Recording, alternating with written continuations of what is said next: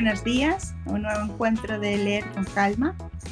Para el día de hoy contamos nuevamente con la presencia de nuestro querido compañero Denis Echegaray. Hola Denis. Hola, buenos días.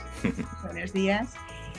Y, bueno, contaros que el día de hoy traemos un libro que, que es toda una sorpresa. Es un libro que todavía no hemos lanzado en la editorial, estamos a punto, así que es una primicia. Y el libro se, se titula Reconciliación en el Silencio. Es un libro que ha escrito Denis Echegaray.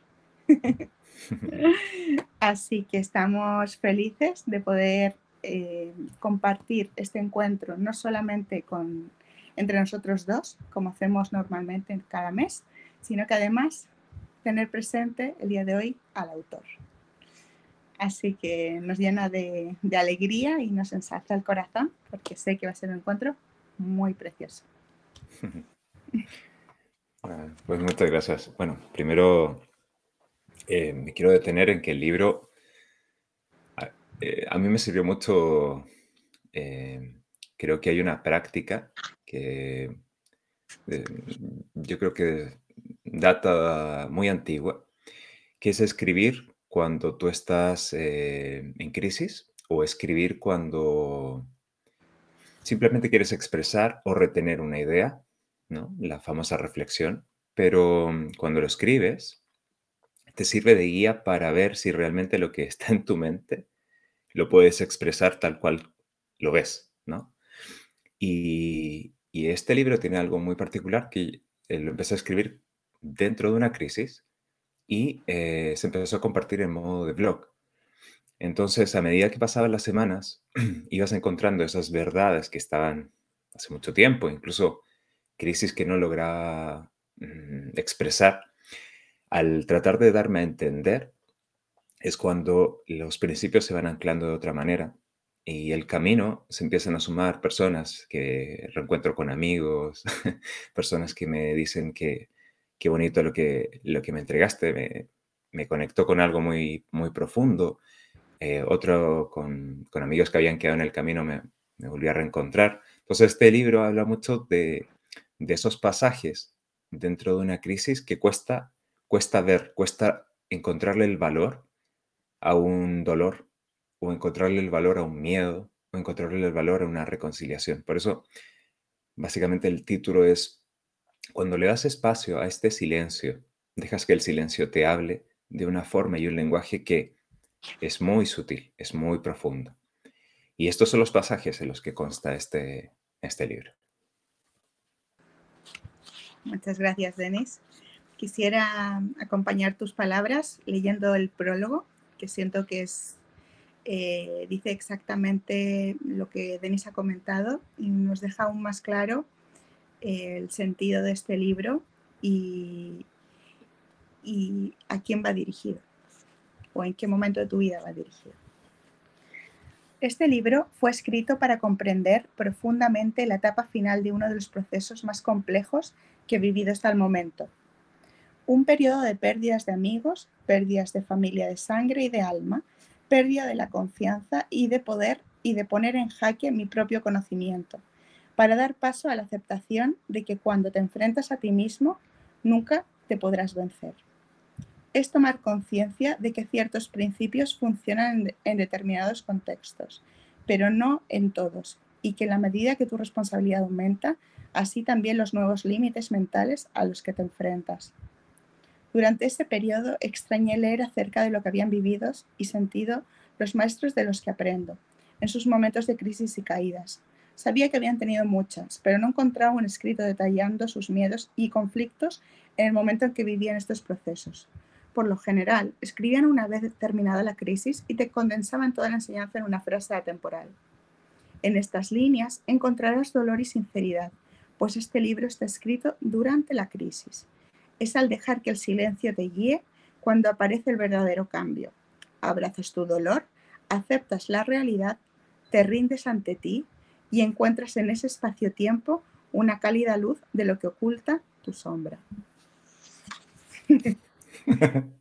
Palabras muy potentes que yo creo que a medida que lo estaba leyendo en voz alta, y mira que yo lo he leído muchas veces, eh, ibas tocando fibras de mí que yo creo que en la voz se me ha notado en algún momento, porque ¿quién no ha pasado en su vida una crisis? Una o varias, ¿no? Desde distinta índole y distinta profundidad, pero ninguna de ellas es sencilla. Y, cuando la vives, eh, parece que, que no hay más que eso, que estás solo frente, metido en el medio del mar. Entonces, aunque sea el tema que sea, realmente es un, es, la crisis es una de las situaciones que sí o sí te cambiará. De acuerdo. Eh, bueno, ahora que, que, he escuchado esas líneas, ¿no? Me, me conectaba con...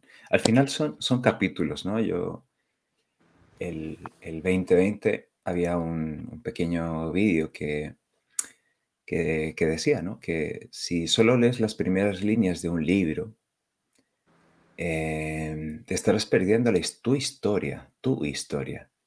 Entonces sigue leyendo, ¿no? Sigue leyendo la historia, ¿no? No está escrita, la escribimos todos los días. Entonces, cuando, cuando el capítulo se torna muy complejo, muy oscuro, muy profundo, muy temeroso de, de vivirlo, tienes dos opciones, o dejas de leer o sigues leyendo. Generalmente las historias cambian cuando tú cambias.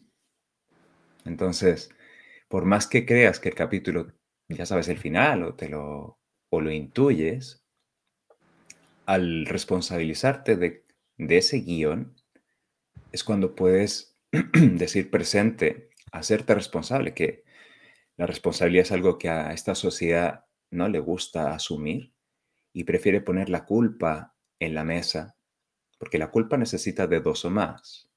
La responsabilidad eres tú contigo. Entonces, en el momento que yo asumo esa responsabilidad, en cualquier situación que estoy viviendo, empiezo a mirarme. Y mi percepción o mi madurez mental o física o emocional cambia. Y entonces puedo ver la realidad tal cual es, aceptar la realidad tal cual es, aunque me duela, aunque digas que no, no quiero mirarla, porque es muy, es muy, es muy doloroso. Pero el momento que lo ves, dices, bueno, si esta es la verdad, si esta es la realidad, la aceptaré tal cual, tal cual es. Eso significa un grado de madurez, para seguir al siguiente paso, dar el siguiente paso, pero por lo menos ya te sitúas donde estás viviendo. Eso cuesta mucho, cuesta mucho sincerarte en ese punto. Gracias, Denis. Y justamente basándonos en esta línea, es que eh, Denis nos comentaba que el libro está, está hecho por capítulos, cada capítulo es una temática, aborda una temática diferente, algunas se interrelacionan, otras no. Eh, y lo, lo, interesante también de, este, de estos capítulos es que cada uno de ellos tiene la fecha en la que fue escrito y, y cuando uno hace un seguimiento, esto, esto aborda muchos meses de la vida de, la vida de Denis, eh, te vas dando cuenta realmente de cómo su mismo proceso de análisis va mutando, va cambiando. Eh, son 33 capítulos y, y, si lees el primero y, terminas el libro y lees el último, te darás cuenta del proceso cambio interno que, que Denis vivió. Y así como, como todos lo hacemos, lo que pasa es que cuando no lo hacemos consciente, vamos viviendo la vida y vamos, seguimos en el, en el, en el ritmo que nosotros mismos nos hemos fijado y que muchas veces es la misma vida la que nos lleva aparentemente y no, no somos capaces de, de reflexionar, de detenernos un momento y de, y de también celebrar, celebrar el, el cambio que hemos logrado hacer eh, frente a ese gran dolor y, y, que hoy nos permite mirar situaciones parecidas desde otro prisma, nos permite compartir mm, experiencias con personas que lo están viviendo justo ahora.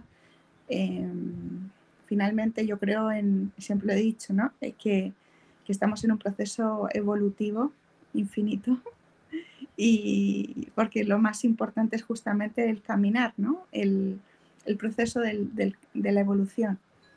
Y, es ahí donde uno se enriquece en cada instante que compartes contigo y que compartes con otros. La autorreflexión es vital. Si no, si no te atreves a mirarte, no, no hay posibilidades de ningún, de ningún proceso de cambios. Y mirarse es duro. Es duro. Recuerdo. pero necesario. Muy necesario.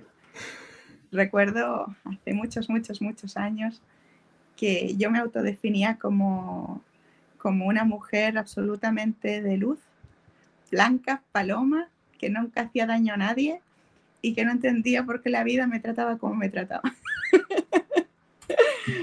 y, entonces eh, empecé hasta las mismas situaciones me obligaron a ir mirándome poco a poco, poco a poco, poco a poco, hasta que descubrí todo lo que había dentro de mí, que, que si bien yo tengo un, corazón noble y siempre voy a, querer ayudar a los demás, eh, tengo también mucha dualidad interior que tengo que he venido a trabajar en esta encarnación, en esta vida y en cuantas otras y, tengo que verme y reconocerme en ella justamente para ir limándolas. Entonces, hoy miro eso y parece otra vida, ¿no? Pero era yo. Es, muy... Eh, de, este, de este libro eh, aprovecha la instancia de dar otro punto de vista, ¿no? Recuerden que el punto de vista siempre te ayuda a, cuestionar o a decir, pero esto no, no está, ¿no? Eh, este libro habla de una de mis más grandes crisis, que es el manejo del dinero, ¿no? Entonces, si el libro se llamara Reconciliación con el dinero, el deseo de conocimiento y poder se despertaría, ¿no? Eh, y lo entiendo así. Pero es lo que la sociedad del conocimiento no entiende. Que el conocimiento pertenece a un nivel y la sabiduría está entre líneas. Siempre está entre líneas, siempre es necesario profundizar. Conocimiento es la primera capa y lo que hay detrás es sabiduría. Por lo tanto, si yo te dijera que en muchos de estos pasajes está escrita la reconciliación con el dinero, tú me dirías, ¿dónde está? ¿Dónde está escrito? Está escrito, pero entre medio de las líneas. Entonces, eso es lo que la sociedad del conocimiento cree, que por leer mucho, tener mucho conocimiento, tendrá poder y tendrá sabiduría. Y está errada, porque la sabiduría hay que vivirla, no hay que entenderla solamente. Un punto de vista y la vivencia, y la expresión, y la depuración, de un principio pequeño, sutil, pero trabajalo tú. El punto de vista no es tuyo, tendrás que trabajarlo. Y grandes maestros que dicen, mis enseñanzas las podrás repetir, pero no serán tuyas, hasta que las trabajes, depures, y ahí se volverán tuyas. Entonces, Uy, el, depurar una materia es una tarea ardua, muy, muy compleja. Requiere mucho tiempo llegar a esa, a esa luz. Aunque llegues a un pequeño nivel, da igual, pero llegas a una pequeña luz. Si eso implica 20 años, la sociedad del conocimiento dice, no puedo. es mucho tiempo, 20 años. Porque la mentalidad es del corto plazo, la mentalidad es todo ya, lo quiero todo ya ya se le olvidó trabajar en el tiempo. Se le olvidó. Porque lo inmediato hace que te olvides de la importancia de este factor. Entonces hay mucha información en este libro, si es que lo sabes leer, o si es que te dejas que tu propia alma, que tu propia sabiduría te hable. Pero para eso hay que hacer silencio. Y por eso se llama este libro, Reconciliación en el Silencio para que te escuches. Así es, muchas, muchas veces cogemos un libro y lo primero que hacemos es mirar cuántas páginas tiene y dimensionas en tu mente cuánto tiempo te va a llevar leer este libro. Entonces, sin querer, tú ya estás pensando en terminarlo. Como si al terminarlo sintieras que has hecho algo bien y que te y que te y que en el fondo te felicitas, ¿no? Cuando coges un libro y, y te gusta mucho, las últimas páginas no las quieres terminar. Lo eternizas. Porque de alguna manera no quieres que llegue a ese punto, teniendo la posibilidad eterna de volver a empezarlo las veces que quieras, ¿no? Pero hay un algo que nos impide querer terminar la última frase porque se me va a ir todo lo precioso que hay aquí. Cuando cambiamos la forma de leer, que es algo que, que a medida que más vas practicando te vas dando cuenta que va transformándose, es el hecho de que se te olvida que hay un final, se te olvida que hay un principio y empiezas a conectar con cada mensaje que cada palabra, cada frase o cada capítulo te entrega. Denis es, un, es una persona que conozco muy bien y él es uno de los de, los, de las personas que más conozco que disfruta leyendo una palabra. Ya ni siquiera una frase, una palabra. Capaz de profundizar y llegar a niveles de profundidad inmensos con una sola palabra. Eh, uno de sus grandes, de sus grandes guías es Platón. Por algo también ha creado la, la fundación Platón Educa. Y y ese grado de, filosofía que tenía, o ese grado que alcanzaban los grandes filósofos de, de Grecia, te enseñaban justamente algo vital para el día de hoy, si lo queremos ver. Y que se ve reflejado en este libro. Si tú este libro lo lees capítulo a capítulo como, como una novela, será interesante, será entretenido algo captarás, terminarás con una sonrisa y el libro pasará. Y probablemente cuando te enfrentes a una crisis te acuerdes que te compraste alguna vez este libro y buscarás algo en él, pero no sabrás qué. Si este libro lo trabajas desde ese punto de vista más filosófico, como, como Denis practica en su día a día, significa que el capítulo que sea para ti, que, tu alma, que tu, que tu interior te, te diga que leas, cógelo y ve extrayendo esa esencia que hay detrás de esos párrafos. Ve escribiendo lo que vas entendiendo de esos párrafos.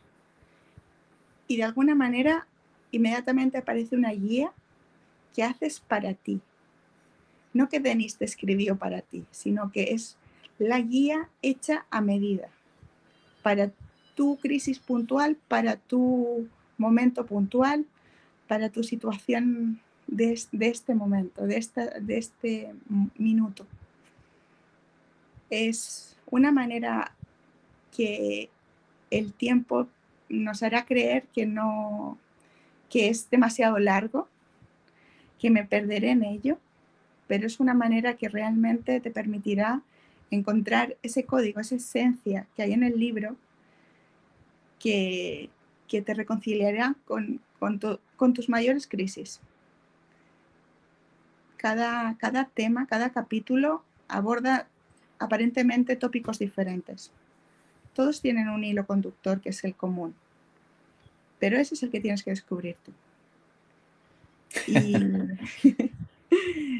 Yo ahora, este, antes de, esta, de esta grabación, cogía el libro, ¿no? Me gusta empaparme, me gusta volver a sentirlo y, lo abría en cualquier capítulo y, empezaba a leer un párrafo. Inmediatamente decía, ostras, necesito la libreta para sacar este, esta, este código que hay aquí que es, ostras, es genial.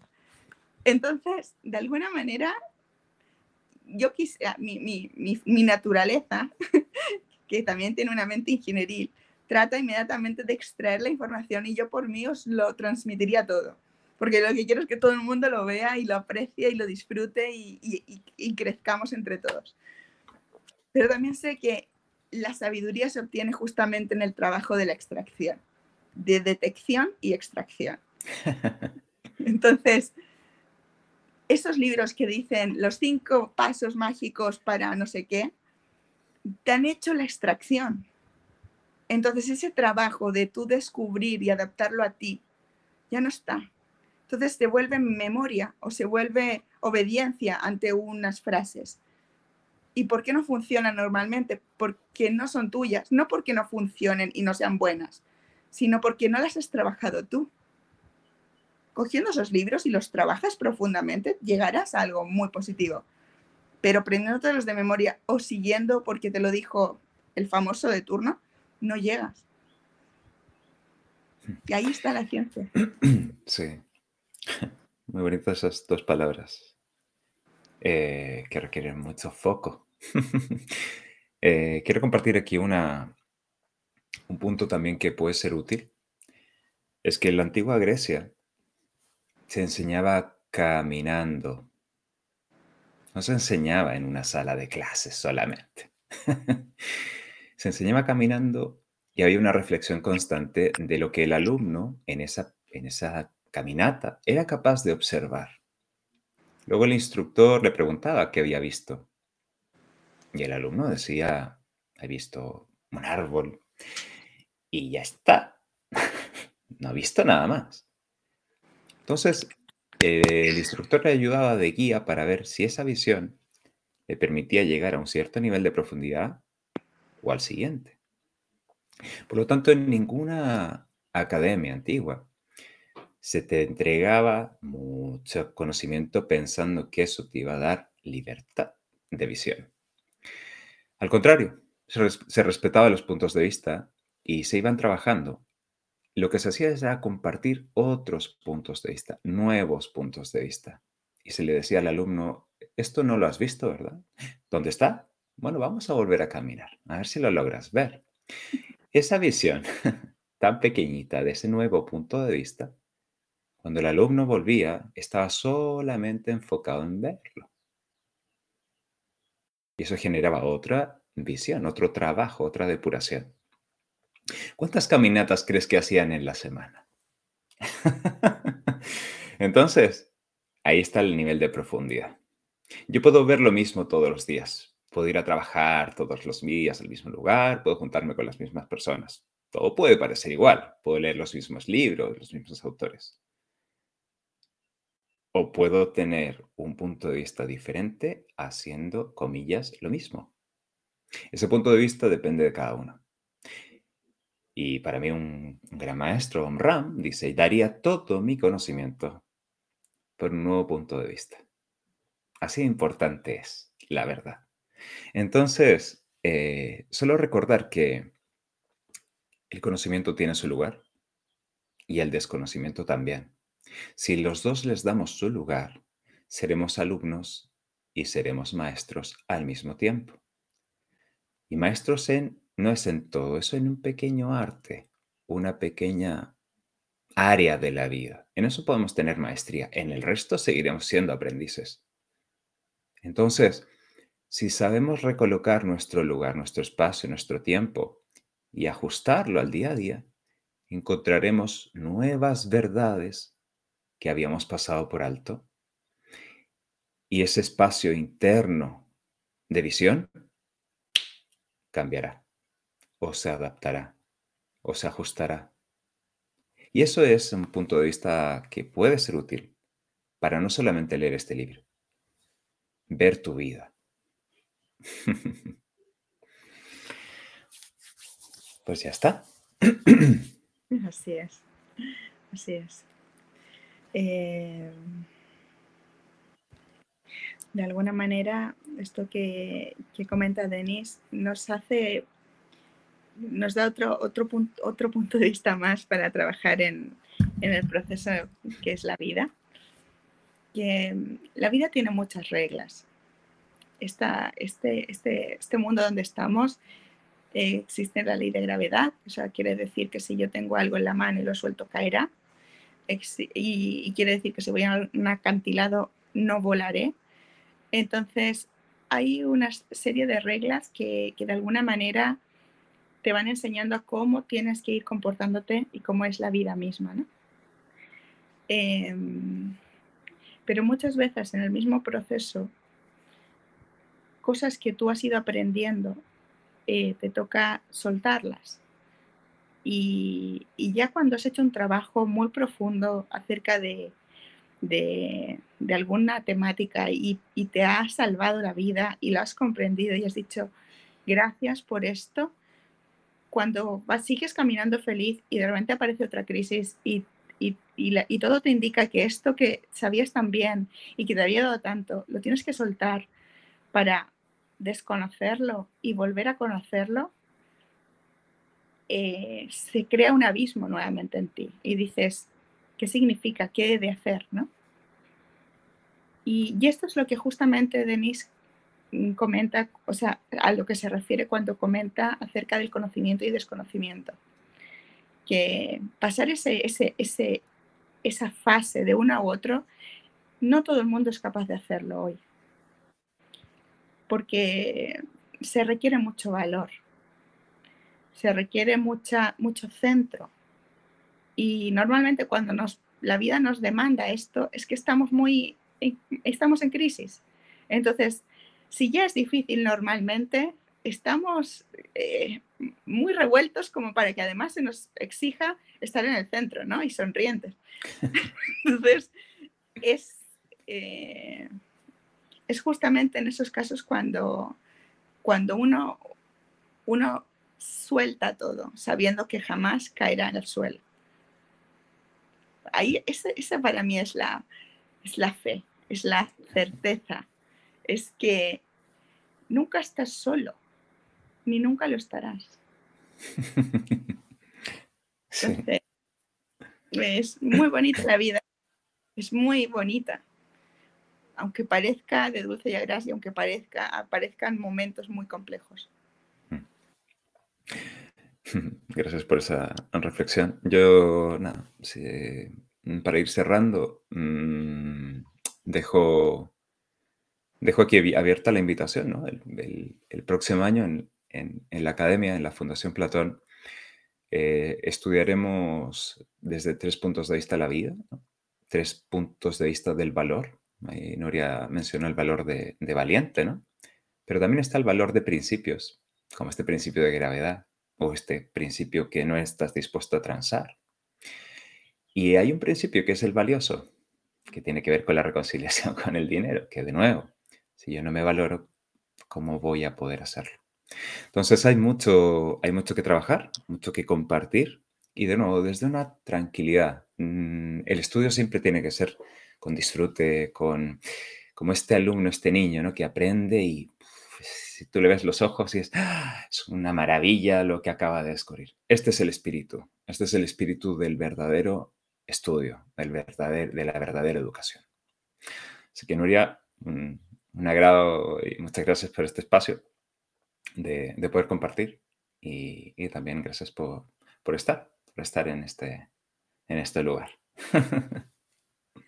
Muchas gracias a ti, Denis, por, por tu presencia eh, física y, en palabras en este mensaje que, que, dejas y que sé que va a ayudar a muchos seres. Y, gracias a todos los que nos estáis escuchando que, vosotros hacéis de este, de este encuentro un encuentro potente, con significado y, le dais alas para seguir volando muchas gracias. Un abrazo. Un abrazo. Un beso.